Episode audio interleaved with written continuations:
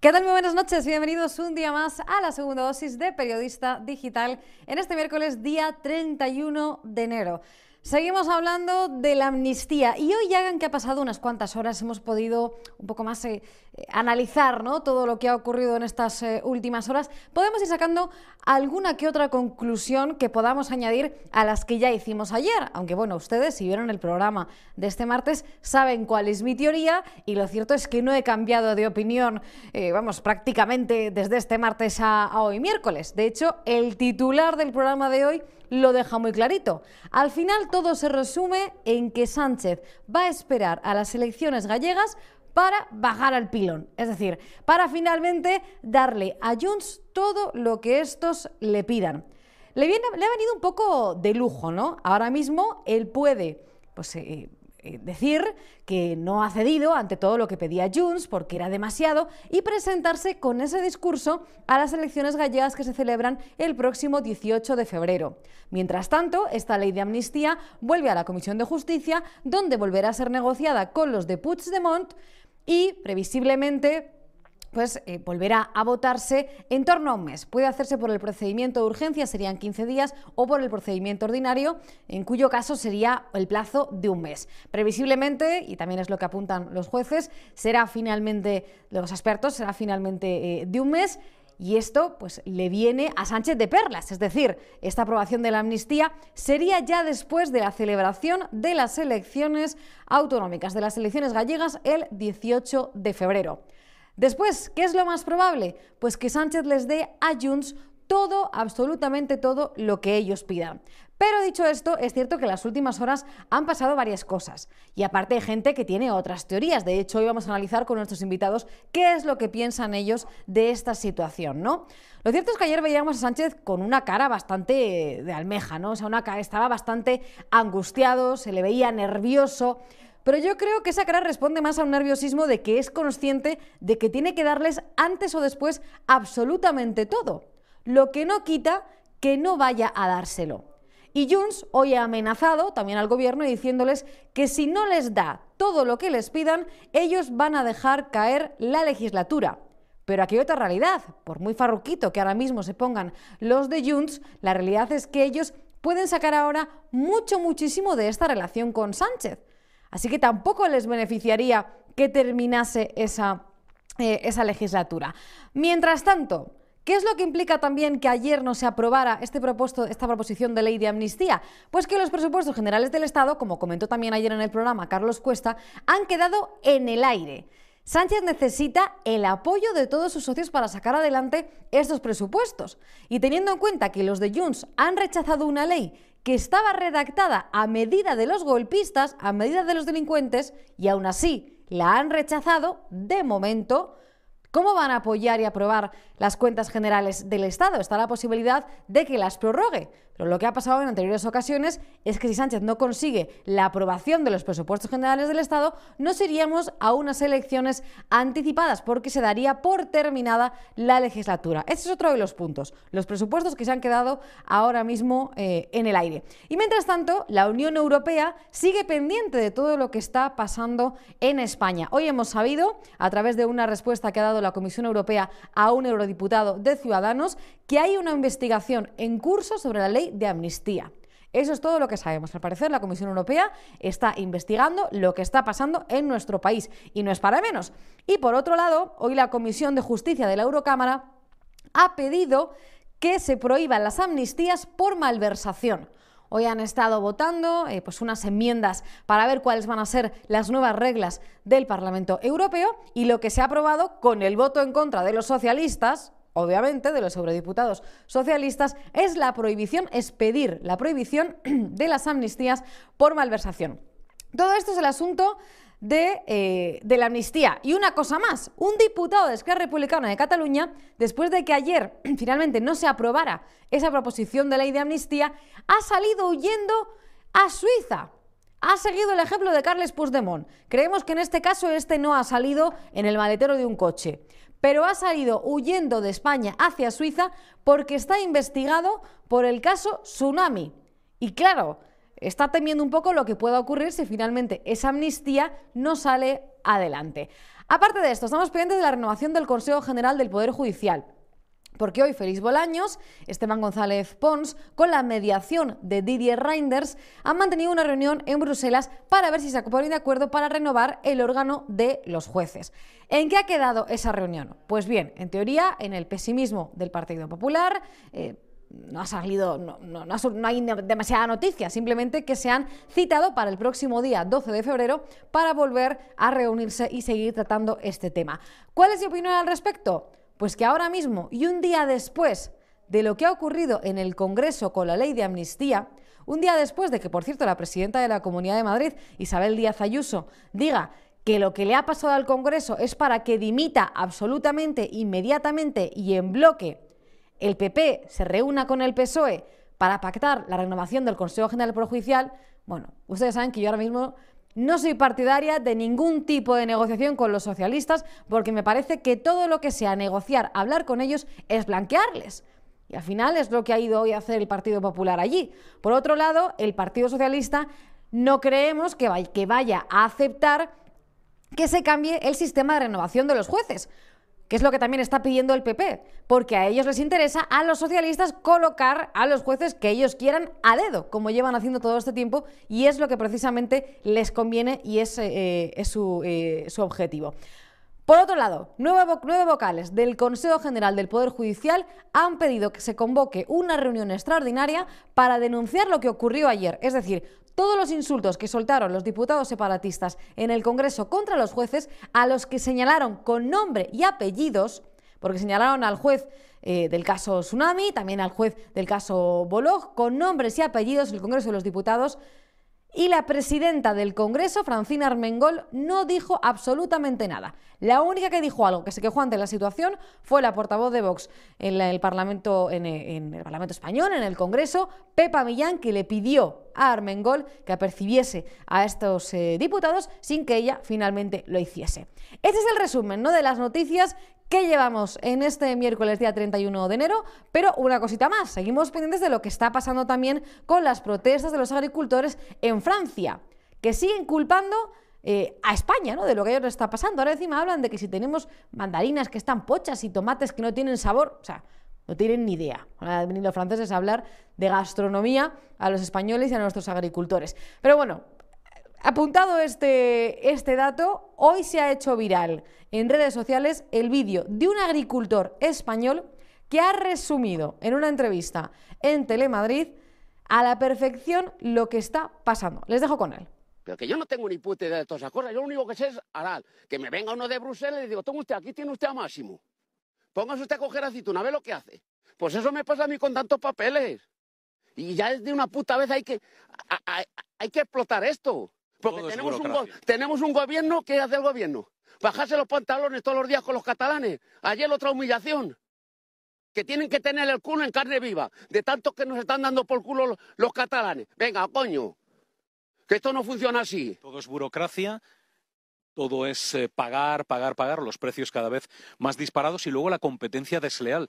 Por ejemplo, en Marruecos, tú que eres olivarero, uno de los principales olivareros productores de aceite de la Comunidad de Madrid, en Marruecos están plantando olivos, pero a millares. En Marruecos están plantando todos los olivos que les da la gana. En Sudáfrica las naranjas que les da la gana. Y aquí en España, todo papeles, que si no puedes plantar olivos, que si no puedes... ¿Y qué pasa? Y allí pueden utilizar todos los productos fitosanitarios que quieren, sin embargo tú estás limitado. No, yo necesito, yo voy a tener que coger un asesor fiscal, un asesor de un, un abogado, voy a tener que coger 14 personas a la vez, porque no nos dejan hacer nada. Que se vengan ellos a rally, que nos dejen. Yo, mira, como decía el padre Damián cuando estaba con los curas, para lo que me queda en este convento me cago dentro. Porque eso que dicen que, que tiremos más tiempo, que no van a... Que no quiero. Yo, cuando me jubile dentro de seis meses, prefiero pagar IME ¿Lo dejas en seis meses? Sí, sí, no es que lo deje, es que ya estoy cansado. Bueno, no es que tú dejes al campo, es que el campo te deja a ti. Exactamente, ya tanta burocracia, que si cortas una rama y hay una encina no puedes, que si, que si ves una rana tienes que echarla de comer a la rana, venga, hombre, se vayan a tomar por culo ya. Pues si quieren que les diga, ¿entienden ustedes que les haya puesto hoy este vídeo de este agricultor, esa entrevista en Telemadrid con Masegosa? porque le define a la perfección lo que está pasando y la indignación que sufren en la actualidad nuestros eh, agricultores. La verdad es que el señor lo ha dejado bastante clarito. Sí a todo, respaldo absolutamente todo lo que ha dicho este señor en esta entrevista y tiene todo mi apoyo. Vamos a hablar enseguida de todos los asuntos que les he introducido en este editorial barra sumario, pero antes vamos con el repaso de Alfonso Rojo. Es falso eso de que Sánchez se baja los pantalones ante Puigdemont. El jefe del PSOE y su cuadrilla no tienen que arriar nada, porque desde hace tiempo entran a las reuniones con los golpistas de Junts y otros facinerosos con los calzoncillos por los tobillos y la prenda de marras en el antebrazo, cuidadosamente doblada para que no se deshaga la raya le han tumbado al gobierno Frankenstein su pringosa ley de amnistía y, como es lógico, el personal se hace muchas preguntas. Pero no se confundan, los socialistas no accedieron a todas las exigencias de los xenófobos catalanes porque hay elecciones en Galicia este 18 de febrero y creen que les puede ayudar un poco en las autonómicas el mensaje de que no se han dejado sodomizar del todo. Pero cuando retorne el texto al Congreso dentro de un mes, claudicarán sin matices y bendecirán la aberración de que todo delincuente cuyo voto sea imprescindible para que Sánchez duerma en la Moncloa es impune. ¿Por qué ha rechazado Puigdemont en primera instancia un texto legal destinado a facilitar su triunfal retorno en descapotable a esa Barcelona de la que huyó hace cinco años escondido en el maletero de un coche? Porque con ese texto el capo de Junts no tiene plenamente garantizado salir indemne de todas las acusaciones de terrorismo y traición que se van amontonando merced a la investigación de jueces como Aguirre o García Castellón. Puigdemont deja patente que es él quien manda en el cotarro, devuelve la ley a la Comisión de Justicia y ordena a Sánchez retocarla siguiendo a las instrucciones de su abogado Gonzalo Boyé, quien de terrorismo y de calabozos sabe latín, porque se licenció en la cárcel aprovechando los 14 años de prisión a los que le condenó la Audiencia Nacional por colaborar con ETA en el secuestro de Emiliano Revilla. Puigdemont forzará al PSOE a permanecer a cuatro patas hasta que se haga lo que él dice y no se limitará a su amnistía, sino que decidirá también los presupuestos. Ello nos invita a varias preguntas. Una de ellas es si la legislatura está tocada. Mire, tocada es poco, está hecha trizas desde el primer día, lo que no significa necesariamente que nos vayamos a librar de la peste sanchista antes de que concluya el año. No hay, más, no hay nada más importante para un socialista que el cargo. Y si llegan a la conclusión de que sus sonrojantes claudicaciones no son suficientes, intentarán prorrogar los presupuestos para seguir chupando del frasco unos meses más.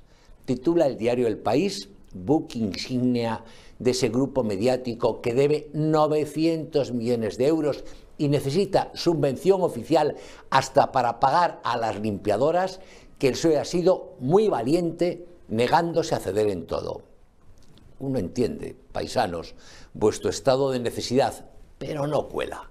Lo único que han hecho Sánchez y su banda es pedir por favor a Puigdemont y a su partida de maleantes que se la metan con vaselina hoy estamos, la verdad, bastante explícitos. Entre el editorial de Alfonso Rojo y el titular que llevamos hoy, más clarito no lo podemos, no podemos dejar y no lo podemos decir, bueno, como lo decimos todos los días. Tenemos ya con nosotros en el programa a nuestra primera invitada, Lucía Peral, diputada del PP por Alicante, diputada de las Cortes Valencianas. Hola, Lucía, ¿qué tal? Hola, buenas, ¿qué tal? Muchísimas gracias eh, por estar, que, por estar con nosotros.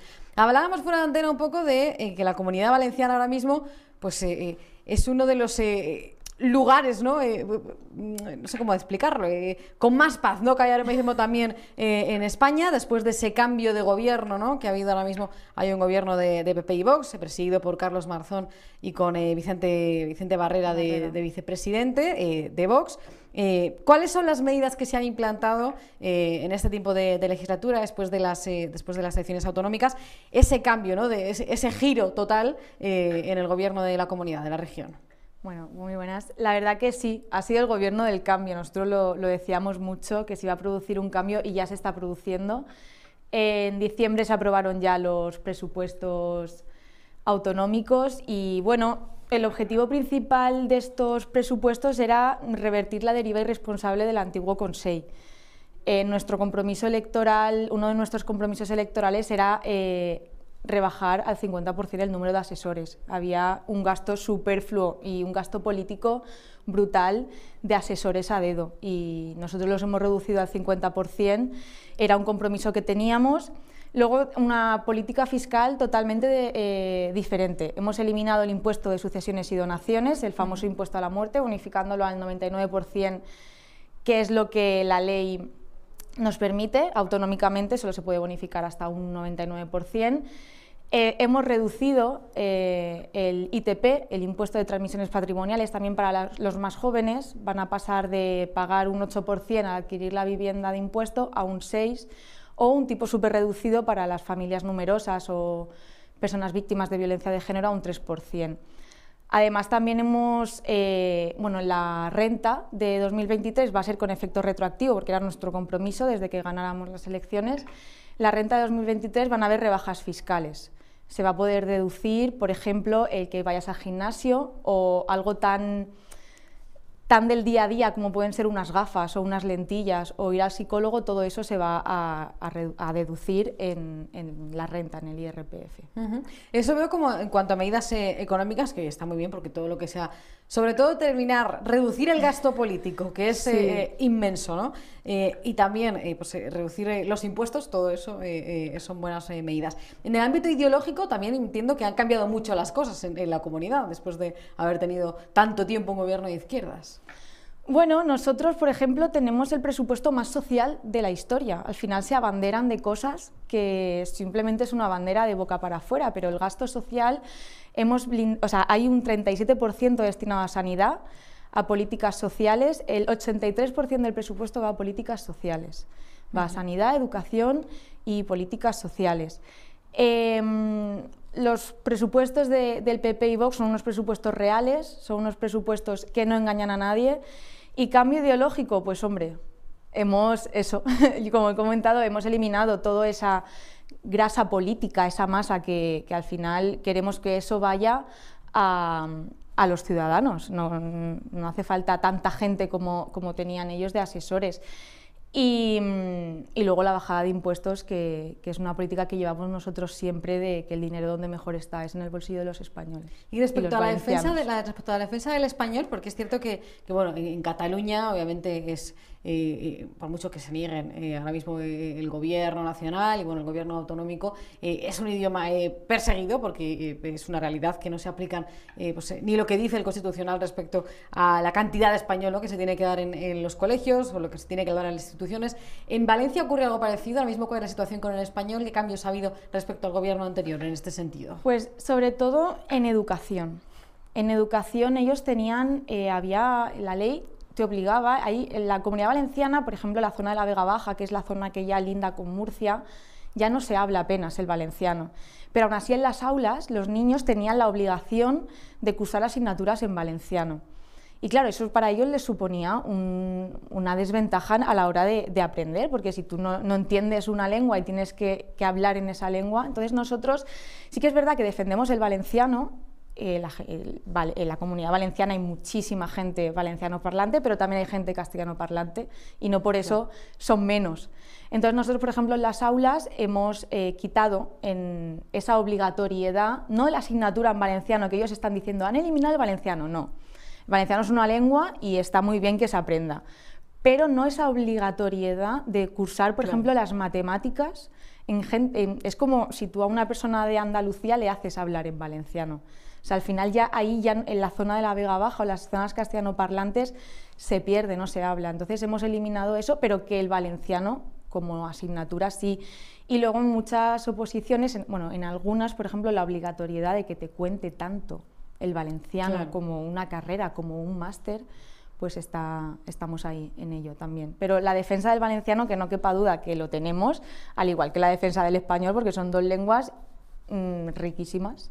Claro, es que al final es, muy distinto eh, ir en contra del valenciano o ir en contra del catalán a defender la libertad de elección que puedan tener los ciudadanos para estudiar en un idioma eh, u otro o para poder trabajar en un idioma, sobre todo, que como es el español, que es el idioma que hablamos todos en este país, ¿no? es, muy, es muy distinto eh, la imposición que la libertad de elección. Claro, aquí los padres podrán elegir la lengua en la que quieren que sus hijos estudien, tanto en valenciano como en castellano. Ellos se están, están alarmando a la gente de han llegado ya van a quitar el valenciano. No vamos a quitar el valenciano y el valenciano va a seguir, pero que los padres puedan elegir tanto la educación que le quieren dar, si pública o privada, como si se la quieren dar en valenciano o en castellano. Libertad absoluta. Hablemos de, eh, la amnistía. Eh, bueno, no, antes de entrar de la amnistía, siguiendo en la comunidad valenciana, es cierto que ahora mismo la relación entre PP y Vox a nivel nacional pues no pasa por su mejor momento. Bueno, de hecho después todo estalló un poco eh, en Extremadura, en las elecciones generales, después del resultado de las elecciones, y ahora también ha ido escalando un poco esa crisis entre estos partidos con las elecciones en Galicia, porque por ejemplo el PP ha pedido a Vox que no se presente, que eso sería bueno, un error gravísimo. Mm. Ayer también Abascal se señalaba Feijó por su relación ahora mismo con el PSOE, con todo lo que está pasando.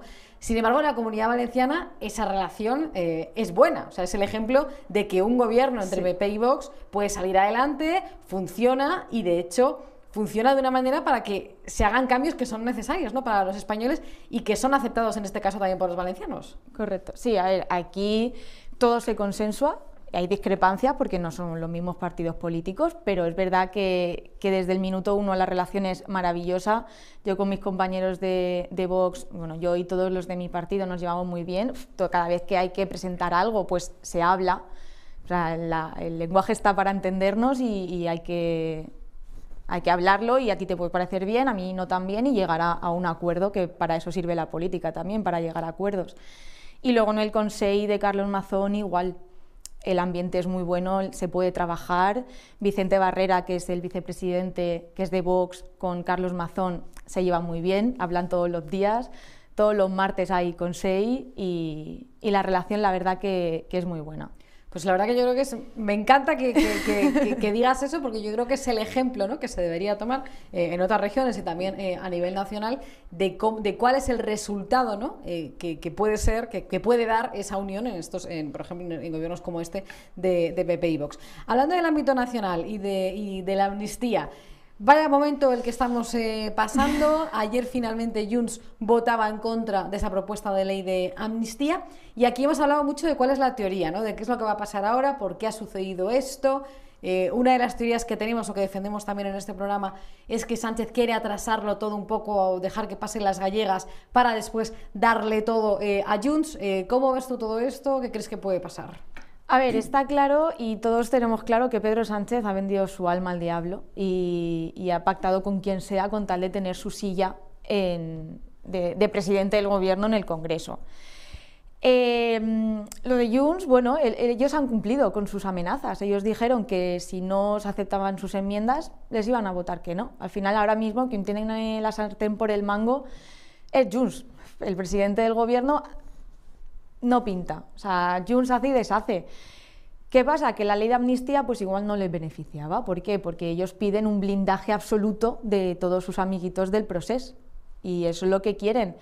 ¿No se acepta lo que yo digo? Bueno, pues te votamos en contra, no sale adelante, vuelve a la ahora volverá a la Comisión de Justicia y dicen que van a haber otras negociaciones, pero yo me pregunto, ¿qué negociaciones? Si al final mm, yo no sé lo que va a pasar, pero yo pienso que lo querrán atrasar posiblemente por los resultados que puedan tener las elecciones gallegas, pero al final va a ser lo que, lo que Junts quiera, porque es la única forma de que cumplan, o sea, e, eso es un trato. Yo te voy a dar una ley de amnistía que a ti te beneficia a cambio de que yo esté en el poder. Si esa ley de amnistía no se cumple como Junts quiere, igual Pedro Sánchez tambalea en el poder, ¿no? Entonces, mm, la situación es complicada para, para, ellos y bueno, y para España, porque al final que, Sobre todo para España, que todo dependa y que ahora los presupuestos y todo dependa de lo que unos pocos mmm, quieran para su comunidad autónoma, en este caso Cataluña, bueno, no lo que quieran para Cataluña, lo que quieran para ellos mejor. Veremos qué es, veremos qué es lo que, es lo que pasa.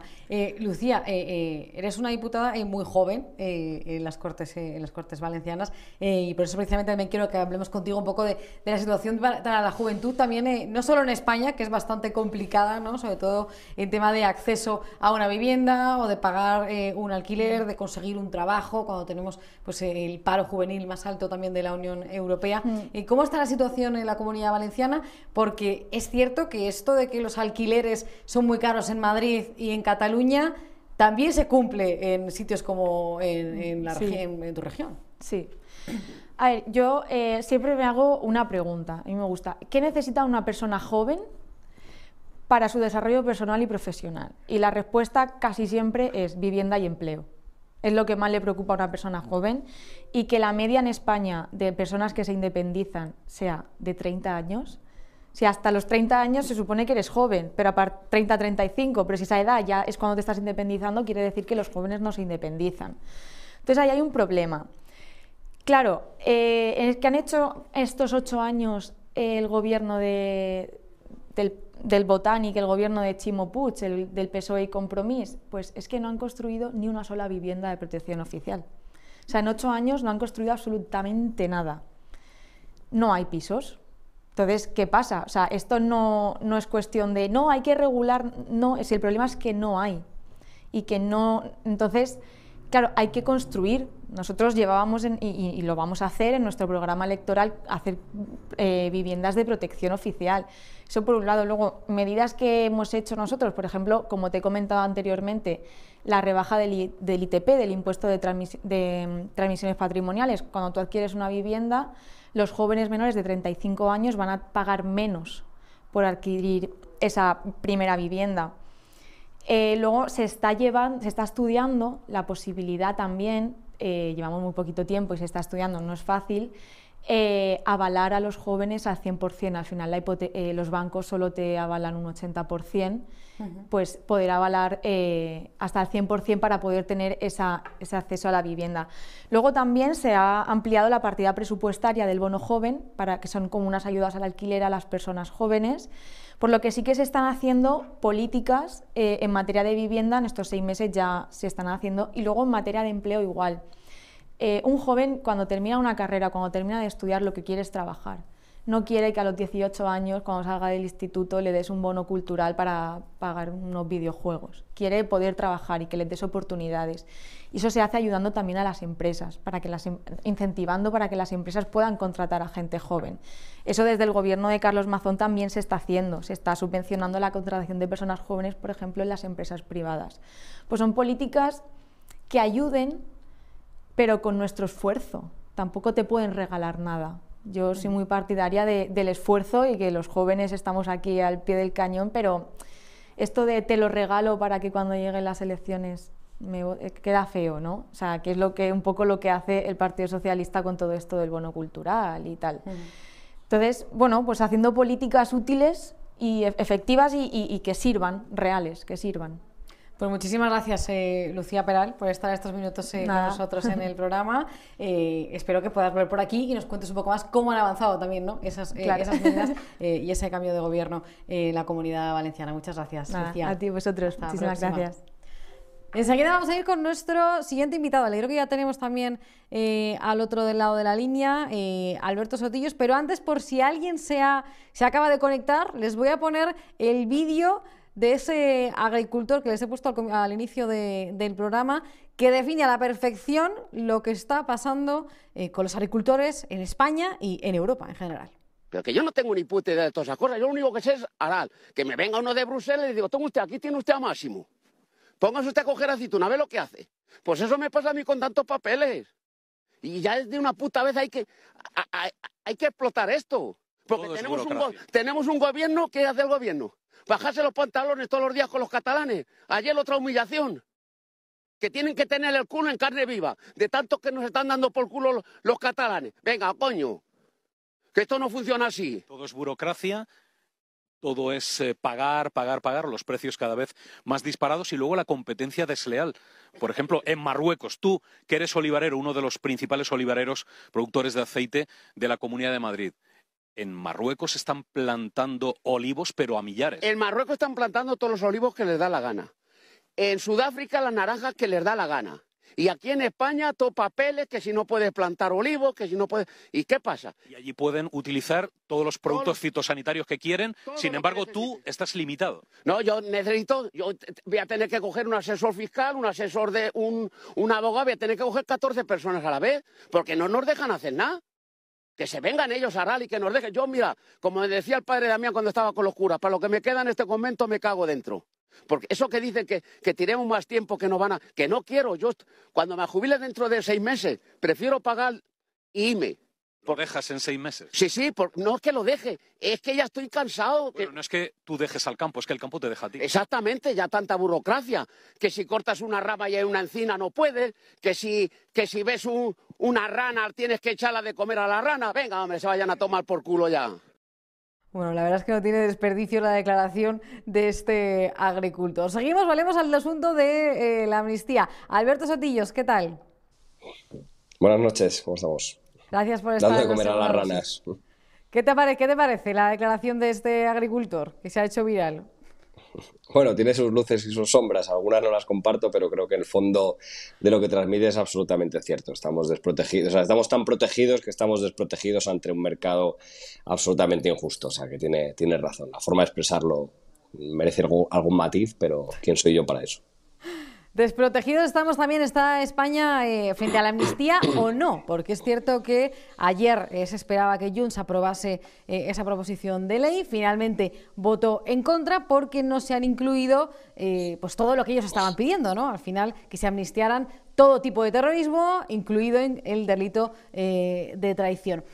¿A qué responde eh, eh, esta respuesta eh, de Junts? ¿Es una sorpresa? ¿Es todo un postureo? No sé cómo analizas tú lo que ha ocurrido, porque es verdad que hay diferentes teorías, ¿no? Una teoría que dice que esto ha sido una sorpresa para el gobierno, que la legislatura se está tambaleando y que Junts va a ir hasta el final y nos vamos a ir a elecciones anticipadas, eso es lo que dicen algunas personas, y otra teoría de que Sánchez está esperando a que pasen las elecciones gallegas para darles, darle a Junts todo lo que sí que están pidiendo y finalmente sacar adelante eh, esa amnistía. ¿Y cuál es más parte? Es complicado.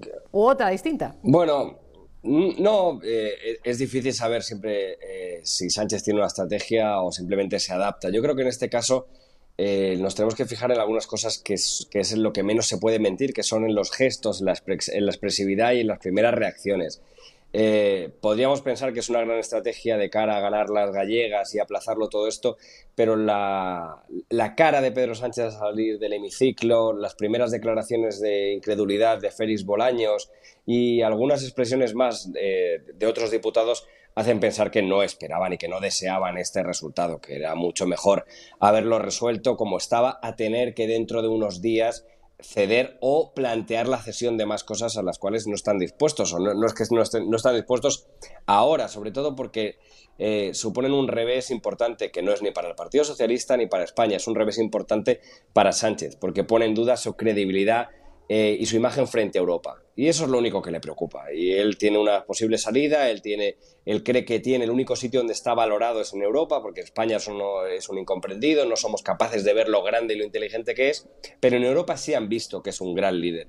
Y claro, poner en riesgo ese único espacio donde todavía cree que se le valora muy bien, no lo va a permitir. Y eso es donde igual Junts eh, a lo mejor se está pasando de frenada. Pero vamos, no hay, no, no, no creo que hubiera una, una, estrategia, lo que pasa es que evidentemente, pues ahora dirán, hay, hay gente dispuesta a opinar siempre que esto es una gran estrategia para, para dejar a Junts mal y viceversa. Aunque no sea una estrategia, es decir, que pensaran que sí que iban a llegar a ese acuerdo, que final, pero finalmente eh, Junts pues, eh, ha decidido ir hasta el final con sus amenazas. ¿Crees que las cumplirá? Es decir, que dejará caer eh, a Sánchez, porque ahora mismo la situación en la que ambos están está claro que es en la que más se benefician, ¿no? Que yendo a unas elecciones eh, anticipadas, que yo creo que para el Partido Socialista serían mortales. Bueno, también es verdad que Junts, entre comillas, tiene todo que ganar. Y con un pero, yo sí que creo que le interesa la amnistía. Es verdad que les interesa una amnistía muy concreta, pero si no la consiguen es muy difícil de explicar a ciertos cargos intermedios que no tienen ninguna acusación de terrorismo ni de alta traición a España, que por qué no se les amnistía. Es decir, creo que tienen cierta presión para conseguir alguna amnistía de algún tipo. Pero por otro lado, tampoco tienen mucho que perder. Quiero decir, todo lo que consigan con unos presupuestos, con una negociación de presupuestos, todo lo que consigan con los decretos, al final son éxitos de gestión para Esquerra Republicana. Eh, Junts sí que puede presentarse a las elecciones diciendo nosotros hemos topado otra vez con el Estado español, hemos intentado lo máximo y somos los únicos que hemos peleado el todo por el todo. Es un espacio electoral que compiten con Junts, por lo tanto, eh, podemos verles presionar hasta el último momento con ese matiz. Yo sí que creo que, bueno, que les costaría a lo mejor un poco explicar eh, por qué no aceptan esta, esta, pequeña, esta pequeña gran amnistía que salvaría a muchos. Sobre todo porque deja claro, bueno, lo que, ocurrió ayer, eh, deja claro, en mi opinión, eh, que a Junts eh, no es que le importe que unas personas fueran a la cárcel o, por, porque, por, ir a votar, ¿no? Al final han dejado claro que les importa la amnistía de una persona en concreto, sobre todo, que es Carles Puigdemont. O sea, han tirado también en este sentido su discurso, ¿no? El discurso de la convivencia, ¿no? En Cataluña. Bueno, se lo han tirado a Sánchez ese discurso, porque el de la convivencia no se lo creía nadie, ni Junts se creía que esto era por la convivencia. Es más, Junts desde el primer momento dijo, a nosotros la convivencia en España nos importa un bledo, o sea, no podían ser más, más explícitos. Eh, fue Pedro Sánchez y Bolaños los que nos que tenían transmitir que esto era muy bueno para España y que iba a mejorar la convivencia, pero vamos, Junts en ningún momento ha dicho que esta amnistía fuera una solución para ningún nada. Esto era un primer paso para seguir una escalada hacia la independencia y sobre todo pues para que Puigdemont eh, pueda volver a España otra cosa es que quiera volver a España, pero bueno, que, tenga la posibilidad de poder decir que ha ganado al Estado y que está poniendo bajo presión al Tribunal de Justicia Europea, al Tribunal Supremo, al Tribunal Constitucional y que le han tenido que dar la razón. O sea, no solamente humillar a un partido, sino humillar al Estado que teóricamente les oprime. Joder, menuda victoria. Yo también iría a máximo, ¿no? Jaque al rey. Oye, si consigo humillar al Tribunal Constitucional y que el terrorismo que atenta un poquito a los derechos humanos, mientras no sean los miércoles y los jueves, pues oye, menudo éxito. Total, ¿qué tengo que perder? ¿Qué tiene que perder Junts? ¿Que caiga este gobierno? Bueno, pues sí, es verdad que le está sacando cosas, pero si no las gestiona Junts. Es verdad que hoy ha ocurrido, eh, hoy, hemos conocido una noticia eh, que puede hacer pensar que en el ámbito separatista eh, hay miedo ¿no? de que finalmente esta amnistía no salga adelante, porque hemos sabido que un diputado de Esquerra Republicana de Cataluña ha huido a Suiza porque estaba investigado, eh, pues está investigado en el caso Tsunami y lo ha hecho un día después de que no haya salido adelante eh, esa amnistía. Claro, esto haría pensar que quizá en el ámbito separatista se está comentando que oye, que esto no se va a aprobar, que nos vamos, que se va a caer la legislatura, que se va a terminar. Bueno, eh, de esta, gente que huye. qué crees que, puede, que, puede eh, suponer? ¿no? ¿Qué significa esta huida de este, de este diputado en concreto? Es que, quiero decir, que eh, intentar interpretar la racionalidad de una persona que ha cometido ciertos presuntos delitos y que huye del país para no responder ante ellos, a mí me cuesta, quiero decir, prefiero analizar eh, otro tipo de, cuestiones. No sé si atiende a algo, atiende a cobardía o atiende simplemente que le han dicho, mira, vete, porque eh, estás en una causa en la que el terrorismo se está viendo y pues, si no te pilla la parte del terrorismo bueno, cuidado que no te venga del terrorismo malo. De todas formas, eh, estamos hablando de partidos, sobre todo Junts, eh, que dice que toda la justicia española es prevaricadora y que todos los jueces son corruptos y que esto se trata de un lawfare. Eh, la pregunta es muy sencilla, ¿qué más les da entonces cuál sea la amnistía? O sea, si yo creo que un juez va a ir a por mí, haga lo que yo haga, ¿qué más da la amnistía? O sea, quiero decir, mm, ¿de qué me va a proteger la amnistía si España es un país dictatorial con unos jueces que van a por mí, ir a por mí, eh, pase lo que pase? Bueno, son muchas incongruencias, por eso digo que es muy difícil a veces analizar ciertas cosas, porque, claro, si ya es difícil analizar al presidente del gobierno, imagínate a una persona que huye de la justicia española eh, en Suiza. Bueno, pues ya, lo entenderemos dentro de un, de un tiempo, pero tampoco, es tampoco nos volvamos locos mm, los españoles intentando comprender ciertas cosas que, bueno, pues a quien, quien huya, pues eh, feliz eh, en su vida, ojalá vuelva y sea juzgado. Como Puigdemont, eh, nunca, nunca mejor dicho. Ojalá. Eh, como, como, diría, como diría Pedro Sánchez de Puigdemont, antes de las elecciones del 23 de julio. Sí, antes de las elecciones. Lo veremos, espero que, eh, espero que lo veamos. Mientras tanto, y después del enfrentamiento ya, no, no tiene mucha esperanza ¿no? de que vaya a volver Puigdemont, por lo que, por lo que entiendo. No, no, no, no, no creo que vuelva ni aunque pueda volver.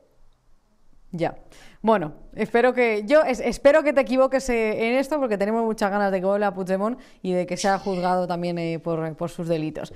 Eh, dicho esto, hoy en Bruselas, bueno, después del enfrentamiento que hubo ayer pues, entre el Partido Socialista, ese discurso también tan duro ¿no? que hizo Feijó contra, contra Sánchez, Hoy el Partido Popular se ha reunido con el PSOE en Bruselas, con la mediación de Didier Reinders, para hablar y negociar la renovación del Consejo General del Poder Judicial, aunque finalmente pues parece que no ha habido demasiado avance, sí que se han citado a una nueva reunión el próximo 12 de febrero y veremos eh, qué es lo que ocurre. Claro, aquí el análisis está en... Eh, ¿Esta es correcta eh, esa reunión, por un lado, por parte del Partido Popular, tener esa negociación sobre el órgano de los jueces en estas circunstancias, en este contexto de, enfrentamiento ¿no? entre, estos, entre los dos grandes partidos? ¿Crees que va a ceder el PSOE a esa renovación, a ese cambio en el sistema de renovación de los jueces? Menudo momento, ¿no? Para intentar renovar a los jueces, efectivamente. Ellos están obligados, quiero decir, si Europa te llama, son dos partidos todavía con cierto peso institucional en Europa, no, pueden no responder, hay una obligación a, hacerlo. Ahora, eh, también es bochornoso ¿eh? la imagen que dan los dos principales eh, partidos, teniendo que ser llamados, entre comillas, a consultas, que el tutor de la clase diga, os queréis, poner, queréis cumplir, por favor, vuestra propia ley antes de que tengamos que hacer algo. La imagen es lamentable como país y yo creo que en Europa llevamos una rachita eh, espectacular. Entre esto, eh, la amnistía, eh, Waterloo, pues la verdad es que no, somos ahora mismo los alumnos aventajados, lo cual yo creo que esto vuelvo a repetir, incide mucho en esa preocupación que tiene realmente Sánchez de su imagen en Europa. Creo que son incapaces de renovar el Poder Judicial, sobre todo cómo va, quiero decir, el, PP porque no está cumpliendo el mandato. Entonces, si ya no lo ha cumplido, ¿para qué lo va a cumplir? Si ya total, menos contra un partido socialista al que puede acusar constantemente de cargarse la imagen, la institucionalidad de los jueces. Quiero decir que el Partido Socialista se lo está poniendo muy fácil al PP para seguir incumpliendo la ley, pero es el Partido Popular el que está incumpliendo la ley. Por lo tanto, mm, no sé cuál es el beneficio, aparte de, bueno, sí, a los españoles nos vendría bien, pero como a ninguno de los dos partidos parece interesarle lo que nos viene bien a los españoles, le veo poca salida a esto eh, y sinceramente no sé cuál puede ser la solución más allá eh, de que acabe pasando el plazo y que Europa tome algún tipo de medida que sea más drástica. Pero no sé, es que es bochornoso. Entonces, pues mm, ojalá tuviera una respuesta, pero ya es tarde. Quiero decir, sea cual sea la solución, ya es una mala solución porque nos ha dejado una imagen absolutamente terrible de la incapacidad que tenemos para hacer cosas muy básicas, tan básicas como renovar el Poder Judicial. Un último asunto, Alberto. Eh, ¿Cuál es tu previsión eh, o tu predicción ahora mismo para las elecciones eh, gallegas del próximo día 18 de febrero? Porque, bueno, las encuestas, o por ejemplo GAT3, como por cierto pasó ya en las elecciones generales del 23 de julio, auguran la, pues que el Partido Popular revalide esa mayoría absoluta, en este caso con Alfonso Rueda. Sin embargo, hay informaciones, me parece que esta semana los acaba el diario El Confidencial, que apuntan a que las encuestas internas del PP pues no son tan claras, ¿no? En ese sentido de que vaya a conseguir una mayoría absoluta en esta región. A mí me recuerda esto un poco a lo que pasó en las generales. En GAT3, eh, Michavila insistía en que se iba a dar esa mayoría de PP y Vox para sacar a Sánchez. Parece que las encuestas internas que en ese caso tenía el PP no lo daban tan claro y finalmente no fue así. Es decir, Michavila eh, se equivocó de una manera eh, catastrófica. ¿Qué crees que puede pasar en Galicia? Bueno, yo creo que la población objeto, en este caso la, muestra gallega es mucho más estable, es, por edad, por comportamiento, por evolución, eh, por tipo de sociedad, es, más predecible, entre comillas. Yo sí que creo que, se puede dar esa rivalidad, que se puede revalidar esa mayor absoluta, es la probabilidad mayor también, quiero decir, la general es también la, la probabilidad mayor era la otra, lo que pasa es que ciertos factores fuera de la campana de Gauss se pueden dar determinados elementos de disparidad. Lo más normal, dada la competencia, dada una serie de, elementos claves, por ejemplo, la crisis de los pellets, pues no tuvo la relevancia que medioambientalmente podía tener, pero no políticamente lo ha tenido. La fuerza de Sumar y la situación de Podemos no es lo suficientemente sólida como para tener una capacidad de respuesta y por mucho que algunos crean que esto es una maravillosa patada para delante de la amnistía, significa un mes hablando más de cómo tiene que ceder o no ceder Pedro Sánchez ante Puigdemont. No es un escenario idílico, precisamente sabiendo cómo es socioculturalmente la población gallega. Yo con las personas que hablo allí eh, no tienen ninguna duda de la mayoría del Partido Popular, gente de, gente de allí, gente gallega que, tiene mucha experiencia en estas cosas. Todo puede pasar, sin lugar a dudas, eh, pero no sé a, a, qué se podría atar. Es decir, no existe la campaña que sí que hubo a nivel nacional, que es hay que parar a la ultraderecha. Eh, allí no tienen ese miedo, quiero decir, es PP y PP. y están bastante acostumbrados, o sea que, que, ese miedo a la ultraderecha que podía generar cierta movilización en la izquierda a nivel general y el miedo a Vox, pues precisamente Galicia no es un territorio donde esa movilización a priori se pueda dar. Y bueno, tampoco parece una ultraderecha, pero bueno, nunca sabe, la fachosfera tiene eh, muchas extensiones. Sí, bueno, según Sánchez, esto sería la fachosfera, Alberto. He de decir que estás participando en un programa de la fachosfera, ¿eh? No sé si te habías dado cuenta. Sí, pero de la fachosfera chunga. Vosotros, vosotros sois de fachosfera, pero de la, de, la histórica, vamos, de la de verdad, de la Sí, de, la del nivel más alto, de, la fachosfera. Sí, sí, eh, sí, sí, sí. según Sánchez. la que igual están a punto de quitaros privilegios, ¿no? Y esas cosas bueno, de, hecho, eh, han pedido, está pidiendo en el Congreso que nos retiren eh, las acreditaciones para entrar en el Congreso y en el Senado y ya han pedido también el acceso a periodistas de este medio y de otros eh, para entrar también en las en las, las ruedas de prensa ¿no? del partido del Partido Socialista y en la sede de Ferraz. ¿Tú esto cómo lo ves? ¿A ti qué te parece? Ya que me has sacado el, tema. No, ya sabes que a mí me parece terrible. Que, a mí que la gente pregunte lo que quiera preguntar, opine lo que tenga que opinar que para eso están las respuestas y la capacidad de darlas y de debatir y tenerlas puestas. O sea, que, pero vamos, tampoco creo que os preocupe mucho a vosotros que Sánchez os determine fachosfera, vamos, no creo que, pues que, os genere un trauma especial. La verdad es que he estado, he estado un par de días sin dormir, pero, pero ya se me ha pasado. Y bueno, aparte tampoco estamos preocupados porque nos vayan a retirar las acreditaciones de momento, porque, por ejemplo, las asociaciones de prensa eh, pues se han opuesto eh, radicalmente a, esta posibilidad. Y bueno, sería algo también eh, gravísimo.